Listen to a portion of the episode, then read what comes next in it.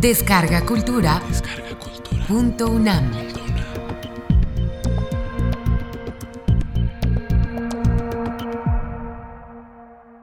El poema de largo aliento. Corostiza y paz. Curso impartido por el maestro Eduardo Casar durante abril de 2014 en la sala Carlos Chávez del Centro Cultural Universitario, dentro del programa grandesmaestros.unam. Módulo 3. Lectura y análisis de Muerte sin fin. Sexta parte. Vamos a seguir en la parte en la que estábamos.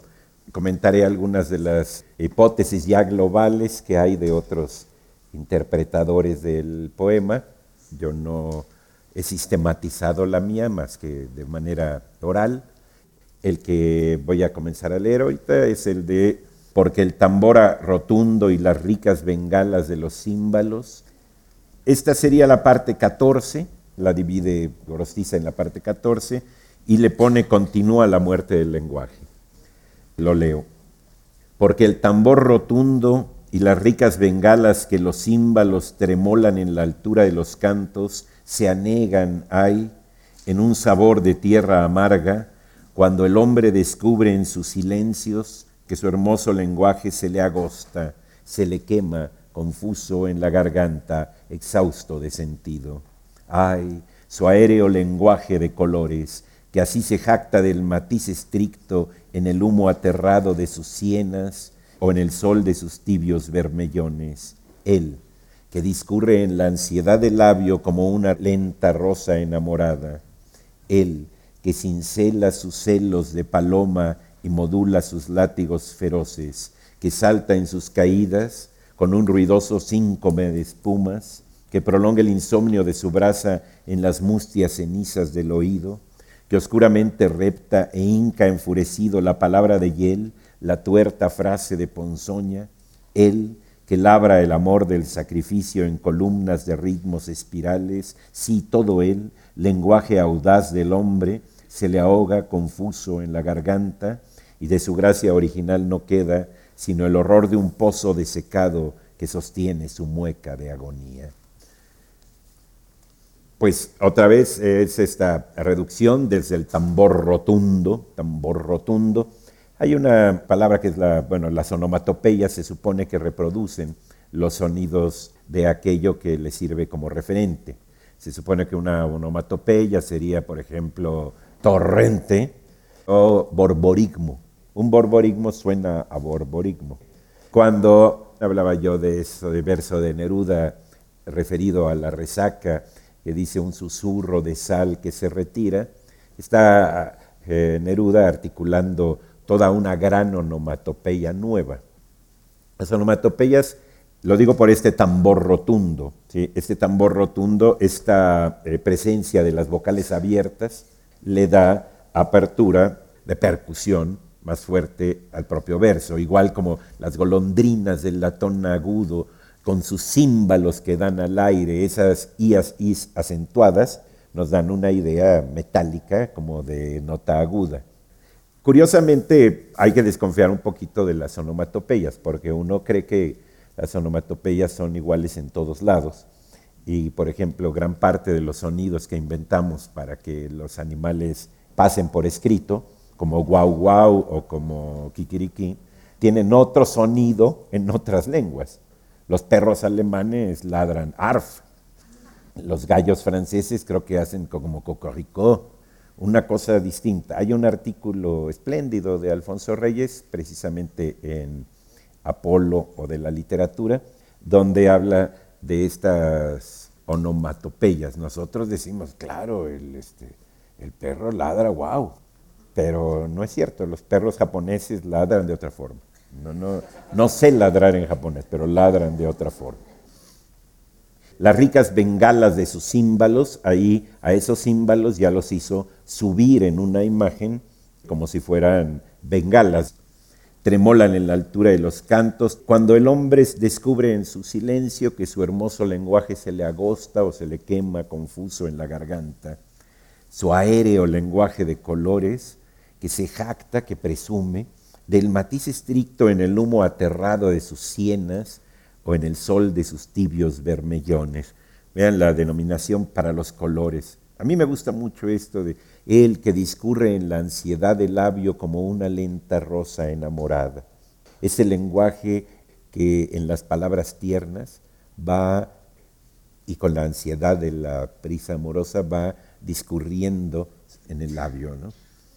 Que cincela sus celos de paloma, oigan ahí las aliteraciones, el que cincela sus celos de paloma, las palomas que son las de la paz y toda la representación de la paz, son muy aguerridas. Las palomas en situaciones este, amorosas son unos eh, verdaderos gallos de pelea.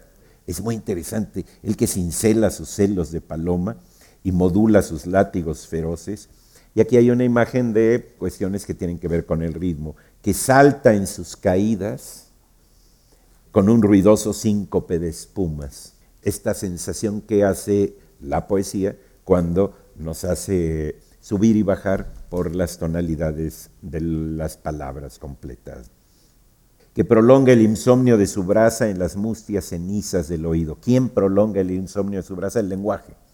Así como a mí se me quedó la semana pasada las golondrinas del latón agudo, era la brasa insomne que había dejado sus cenizas en el oído. Ahí traía yo esa brasa insomne, es decir, la palabra quemada, pues por su articulación poética, pero que permanece. Que inca enfurecido la palabra de Yel, la tuerta frase de Ponzoña. Vean nada más que simple y eficaz ese tuerta frase de Ponzoña. Ah, qué bonito, ah, qué bonito vestido este cerrar el ojo, este entuertamiento cuando decimos algo ponzoñoso. Cuando la lengua se nos bifurca en una especie de áspid, ¿sí? Y ay, qué padre, ¿eh? ¿Sí? magnífico pastel, ¿no? La tuerta frase de ponzoña. Y es nada más con el adjetivo exacto, porque pudo haber puesto, no sé, la insidiosa frase de ponzoña, pero insidiosa, como es un concepto, no nos da imagen. En cambio, la tuerta frase de Ponzoña nos convoca a un ademán, nos gestualiza. Él todo ese le ahoga en, confuso en la garganta. Luego pasamos a la otra parte que es el 15, exterminio del reino animal. Aquí se van a morir todos los animales en esta estrofa. Así que ojo, eh, todos los que tengan una vocación ecológica, manténganse serenos, porque lo que va a hacer es una cosa muy parecida a esta presencia que les decía en el poema del primero sueño de Sor Juana. Ella va también usando esta escala de los reinos mineral, vegetal y animal, y lo que va haciendo ahora Gorostiza es desescalarla de animal a vegetal a mineral. Hay una idea muy bonita, metafórica, que a mí me gusta mucho, que dice que las plantas son minerales ebrios. Cuando los minerales se emborrachan, se sienten enredaderas y mandan flores y toda la cosa, ah, se contonean, buscan raíces, se distribuyen. Y los animales son plantas ebrias, es decir, como si un grado de ebriedad los pasara de nivel de los distintos reinos, pues, ¿no? Aquí vamos con los animales, porque el hombre descubre en sus silencios que su hermoso lenguaje se le agosta en el minuto mismo del quebranto, cuando los peces todos, que en cautelosas órbitas discurren como estrellas de escamas diminutas por la entumida noche submarina, cuando los peces todos, y el Ulises salmón de los regresos, y el delfín apolíneo, pez de dioses, deshacen su camino hacia las algas. Cuando el tigre que huella la castidad del musgo con secretas pisadas de resorte, y el bóreas de los ciervos presurosos, y el cordero Luis XV gemebundo, y el león babilónico que añora el alabastro de los frisos, flores de sangre eternas en el racimo inmemorial de las especies, cuando todos inician el regreso a sus mudos letargos vegetales, cuando la aguda alondra se deslíe en el agua del alba, mientras las aves todas y el solitario búho que medita con su antifaz de fósforo en la sombra, la golondrina de escritura hebrea y el pequeño gorrión, hambre en la nieve, mientras todas las aves se disipan en la noche enroscada del reptil, cuando todo por fin lo que anda o repta y todo lo que vuela o nada, todo se encoge en un crujir de mariposas, regresa a sus orígenes y al origen fatal de sus orígenes, hasta que su eco mismo se reinstala en el primer silencio tenebroso. Esta es una bajada verdaderamente de versos con una gran autonomía en cada una de las imágenes o las metáforas que va haciendo sobre los animales. Los peces que en cautelosas órbitas, vean qué curioso porque los peces estos son peces como de pecera. Las órbitas de los peces, ¿sí? Claro, van en la entumida noche submarina y de hecho el mundo al ser redondo también podría funcionar como pecera. Pero a mí me gusta mucho la idea de que van en cautelosas órbitas discurriendo como estrellas de escamas diminutas. El pez con un determinado grado de luz se fragmenta en todas sus escamas. El dorado dentro del agua es dorado. Fuera del agua se vuelve gris y luego se vuelve ceviche cuando está bien cocinado. En la entumida noche submarina para meter la cuestión del frío. Y esto es interesante porque en tres enunciados nosotros estamos invitados o obligados, según nuestro grado de atención, a conectar nuestros sentidos, a reconectar, a poner otra vez el sentido del tacto y el sentido de la temperatura, el sentido visual y además la sonoridad en juego. Actitud a la que no nos convoca otro tipo de discursos. Cuando los peces todos, y entonces pone ejemplos, el Ulises Salmón de los regresos, vean qué imagen, ¿no? Ulises regresa, esa es su vocación, y el salmón remonta el río a contracorriente para desovar, también regresa. El Ulises Salmón de los regresos. Es una sobredeterminación, pero en cada momento le vamos añadiendo un sentido. Pudo haber dicho, y el salmón de los regresos, bueno, pero ese Ulises Salmón es una verdadera maravilla. Le pone el Ulises en minúsculas para darle carácter de Ulises y no nombre de Ulises al salmón. Y el delfín apolíneo, pez de dioses, los delfines son los que arrastran la carroza de Neptuno en muchas de las representaciones clásicas. Deshacen su camino hacia las algas, está anunciando que va a ir hacia el reino vegetal. Cuando el tigre que huella la castidad del musgo con secretas pisadas de resorte. Son los tres versos de mayor sobredeterminación del poema.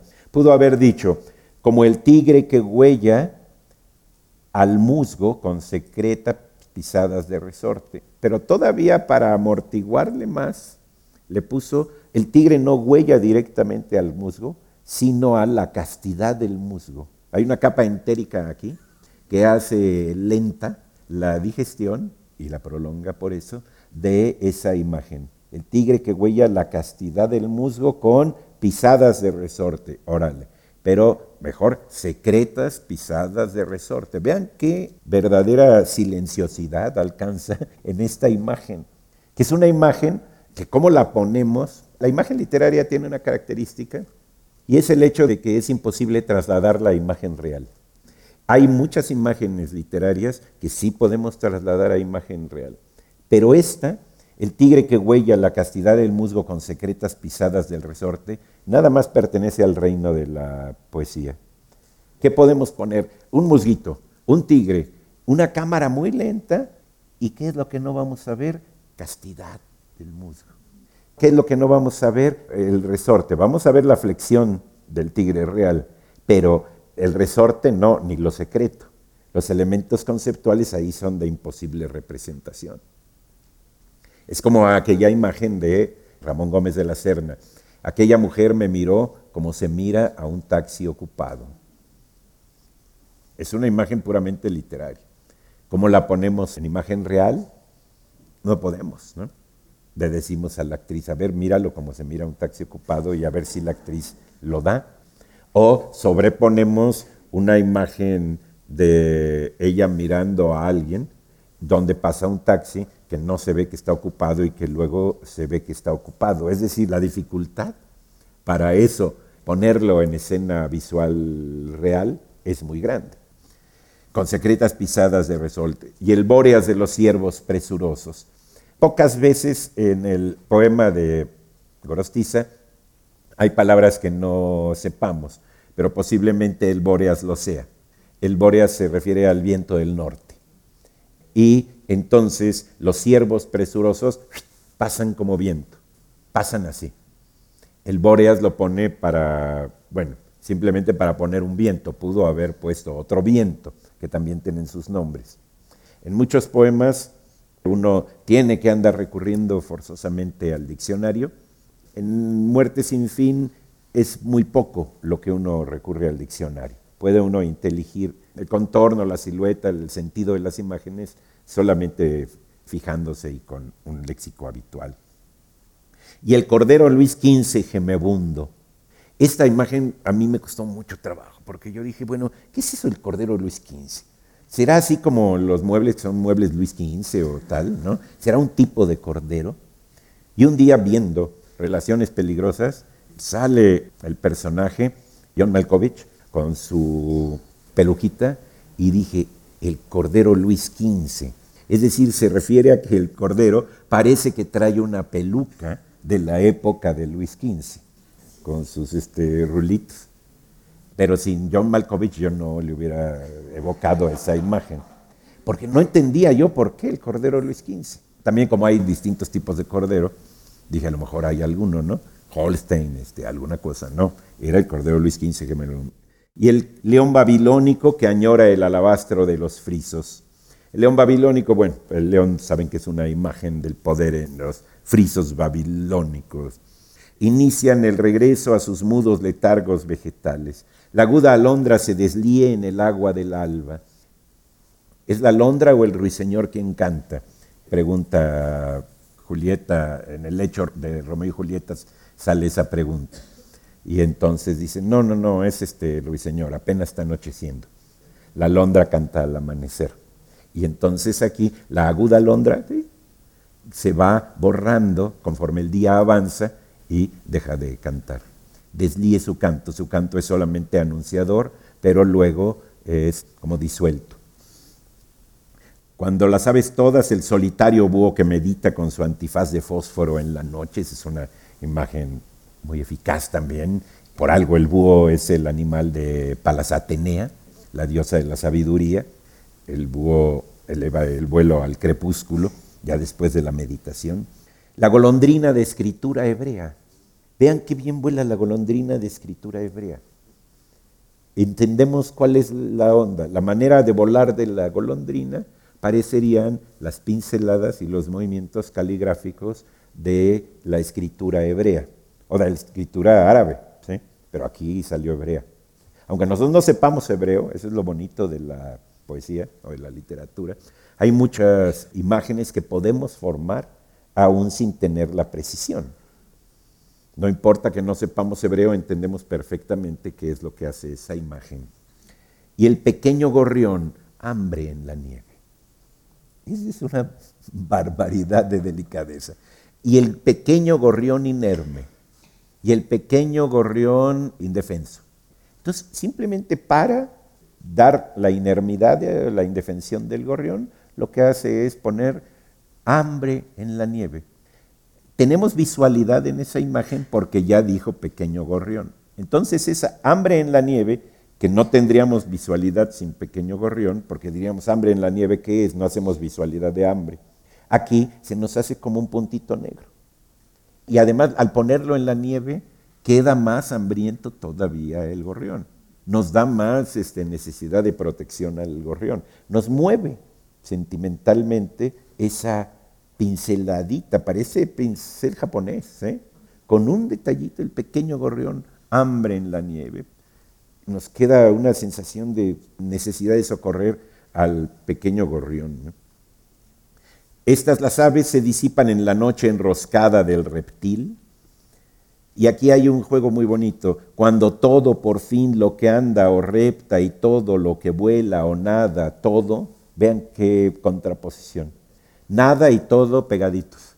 Claro, nada está en el sentido de nadar, pero ahí eh, luego, luego le sigue la palabra todo y entonces sus imanes arrobados del encadenamiento de palabras jalan el sentido y nos lo bifurcan. Siempre abriéndonos las connotaciones No podemos dejar de pensar en nada o todo como opuestos de el todo y la nada, aunque aquí esté hablando de nada de natación. Y conservamos el sentido de nada de natación. Y ese juego nos mantiene en vilo. Ahí, aunque no estemos interpretando minuciosa o por escrito o evidentemente, vamos sintiendo todo eso. Un poco como lo que pasa cuando alguien oye una, no sé, una fuga de Bach y siente algo raro. Y entonces algo sentí muy raro. Y entonces un musicólogo, alguien que sabe de música, dice, mira, lo que hizo es que aquí puso esta escala, luego la repitió en sentido inverso y la subió de tono y entonces eso dio ese efecto. Y dice uno, ah, habrá sido por eso. Porque eso no lo estamos percibiendo, no estamos percibiendo mecanismos. Incluso, ojo, Gorostiza no está percibiendo mecanismos de esta manera como lo estamos platicando.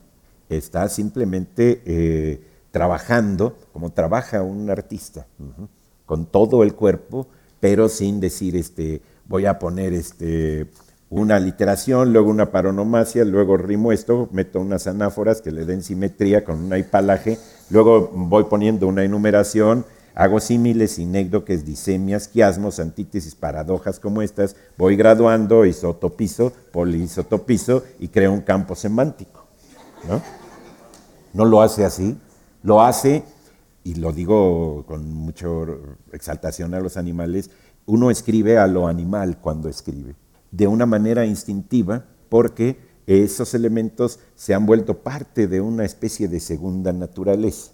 Y uno, aunque pueda dar clases de teoría literaria o de retórica, a la hora de escribir está escribiendo instintivamente, como el caballo que brinca un obstáculo y el foso quedó más ancho de lo que él sabía o estaba habituado, y entonces corrige en el aire los poetas, los escritores van corrigiendo en el aire, agarran una especie de swing, algo muy parecido a el saber algo y saberlo técnicamente, pero estarlo ejecutando.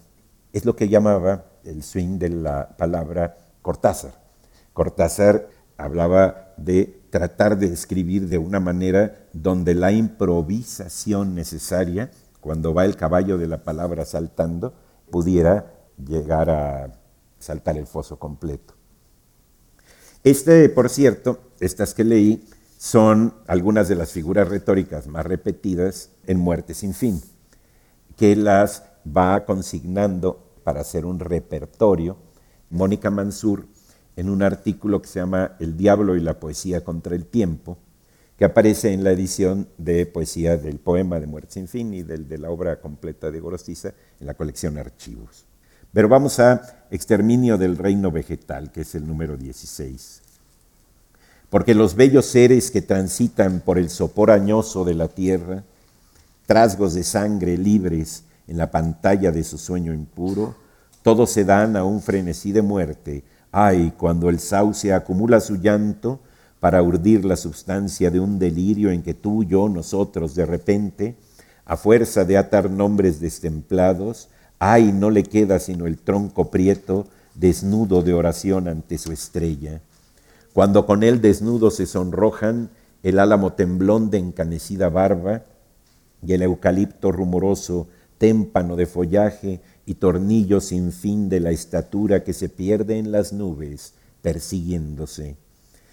Y también el cerezo y el durazno en su loca efusión de adolescentes y la angustia espantosa de la ceiba, y todo cuanto nace de raíces, desde el heroico roble hasta la impúbera menta de boca helada, cuando las plantas de sumisas plantas retiran el ramaje presuntuoso, se esconden en sus ásperas raíces y en la acerba raíz de sus raíces y presas de un absurdo crecimiento, se desarrollan hacia la semilla hasta quedar inmóviles o oh cementerios de talladas rosas en los duros jardines de la piedra. Aquí ya va sobre estos, el reino vegetal. Aquí hay una cuestión muy curiosa. Se dan a un frenesí de muerte estos bellos seres, los seres, los animales. Hay cuando el sauce acumula su llanto para urdir la sustancia de un delirio. Vean el sauce llorón, porque quedan todas sus hojas como si fuera la caída de una, no sé, de una lluvia de hojas. Lo curioso aquí es que hay aquí una especie de anacoluto. El anacoluto es cuando nosotros en la oralidad comenzamos una oración y la interrumpimos y decimos otra, sin terminar la primera. En la oralidad suele suceder muchos anacolutos. Por escrito es muy raro que pasen, porque todos los escritores tratan de poner los complementos de los sujetos y los verbos que han puesto, dándole una lógica gramatical. Pero aquí, sin embargo, hay uno. Ay, cuando el sauce acumula su llanto para urdir la sustancia de un delirio en que tú, yo, nosotros, de repente, a fuerza de atar nombres destemplados, ahí frenó la, digamos, el desenlace. A fuerza de atar nombres destemplados, tú, yo, nosotros, ¿qué? Es decir, estaba con el sauce que acumula su llanto para urdir la sustancia de un delirio en que tú, yo, nosotros, a fuerza de atar nombres destemplados, estamos en ese delirio, y luego al sauce no le queda sino el tronco prieto, completa al sauce, pero lo que queda suelto, lo que queda deshilachado, es en que tú, yo, nosotros de repente, a fuerza de atar nombres destemplados, ¿qué? Tú, yo, nosotros somos nuevamente la trilogía que ha aparecido. Dios, el lector o el poeta y la sabiduría que está junto con él haciendo esto. Cuando con él desnudos se sonrojan, el álamo temblón de encanecida barba. El álamo tiene en vez de la hoja blanco, una parte verde y otra parte blanca. Pero aquí entonces el álamo temblón de encanecida barba, esa es muy bonita imagen del álamo. Y el eucalipto, vean la del eucalipto, a ver si no me la refutan aquí. Este. El eucalipto rumoroso, porque sus hojas secas quedan todavía prendidas y entonces cuando pasa el viento, el eucalipto suena mucho. Es un árbol muy sonoro. Hay un arrastre como de pisadas sobre hojas secas. ¿no? témpano de follaje porque ya están secas esas hojas, ya están frías y como si fuera un témpano todavía se mantienen. Y tornillo sin fin de la estatura que se pierde en las nubes persiguiéndose porque el tronco al ir ascendiendo va haciendo espiral. Como si, pero vean la imagen que trabajada, seguramente comenzó haciéndola como, y el eucalipto rumoroso cuya estatura se pierde.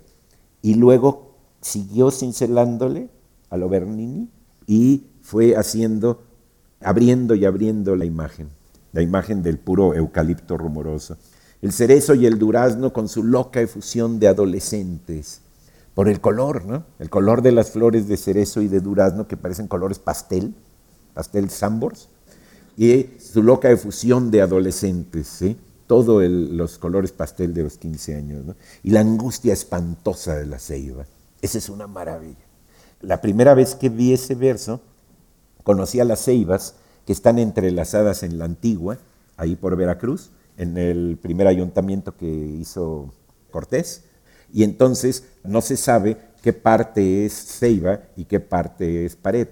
Está todo entrelazado. Esa angustia espantosa de la ceiba la veía yo ahí, en este entrelazamiento.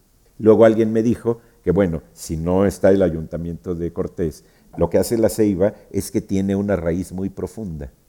Y entonces la raíz va metiéndose y la ceiba creciendo.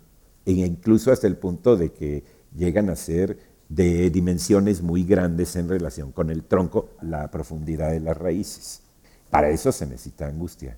Por eso es la angustia espantosa de la ceiba. Y entonces todo cuanto nace de raíces, desde el heroico roble, hasta la impúbera menta de boca helada por la menta, cuando las plantas de sumisas plantas, sus plantas son sumisas porque se quedan en el lugar donde están, no caminan. Las familias de árboles tienen a los más viejos en el centro y a los más jóvenes alrededor y aprenden a estarse quietos. Hay un texto hermosísimo de Jules Renard que traduce Juan José Arreola en el bestiario que precisamente habla de esta cuestión. Las plantas de sumisas plantas, plantas en el sentido que es metafórico de plantas del pie. algo plantado o fijo. Las plantas de sumisas plantas retiran el ramaje presuntuoso, se esconden en sus ásperas raíces y en la acerba raíz de sus raíces, y prestas de un absurdo crecimiento se desarrollan hacia la semilla hasta quedar inmóviles o cementerios de talladas rosas en los duros jardines de la piedra. Yo tengo la idea de que este poema, pero particularmente este verso, fue el que dio origen al cuento de Alejo Carpentier que se llama Viaje a la Semilla. Es uno de los cuentos cuya experiencia de lectura es más impresionante, porque el cuento se desarrolla hacia la semilla.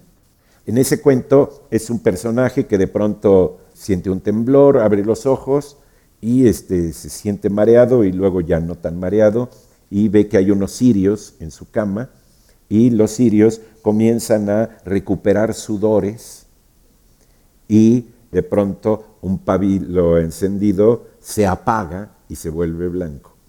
Y entonces todo está contado al revés. El cuate se siente mejor, se levanta, va, tiene un gran festín, este, hasta el punto en el que se va haciendo cada vez más niño. Va decreciendo, luego ya le aburre hablar con sus semejantes y ya decide hablar con los perros, luego ya no decide hablar con nadie, ya no le gustan los alimentos sólidos, deja la cerveza por la leche y cosas así de trágicas, y luego dice ya para qué camino en dos piernas y comienza a gatear hasta que desaparece. Y ese cuento es impresionante cuando lo estamos leyendo porque nuestra idea de lectura es de progresión. Nuestra sensación de lectura es que vamos avanzando. Y entonces, cuando uno va avanzando en la lectura y retrocediendo en lo que está leyendo, se produce un cortocircuito que puede este, dejarlo a uno turulato para el resto de sus días. Porque hay una especie de sentido contrario. ¿no?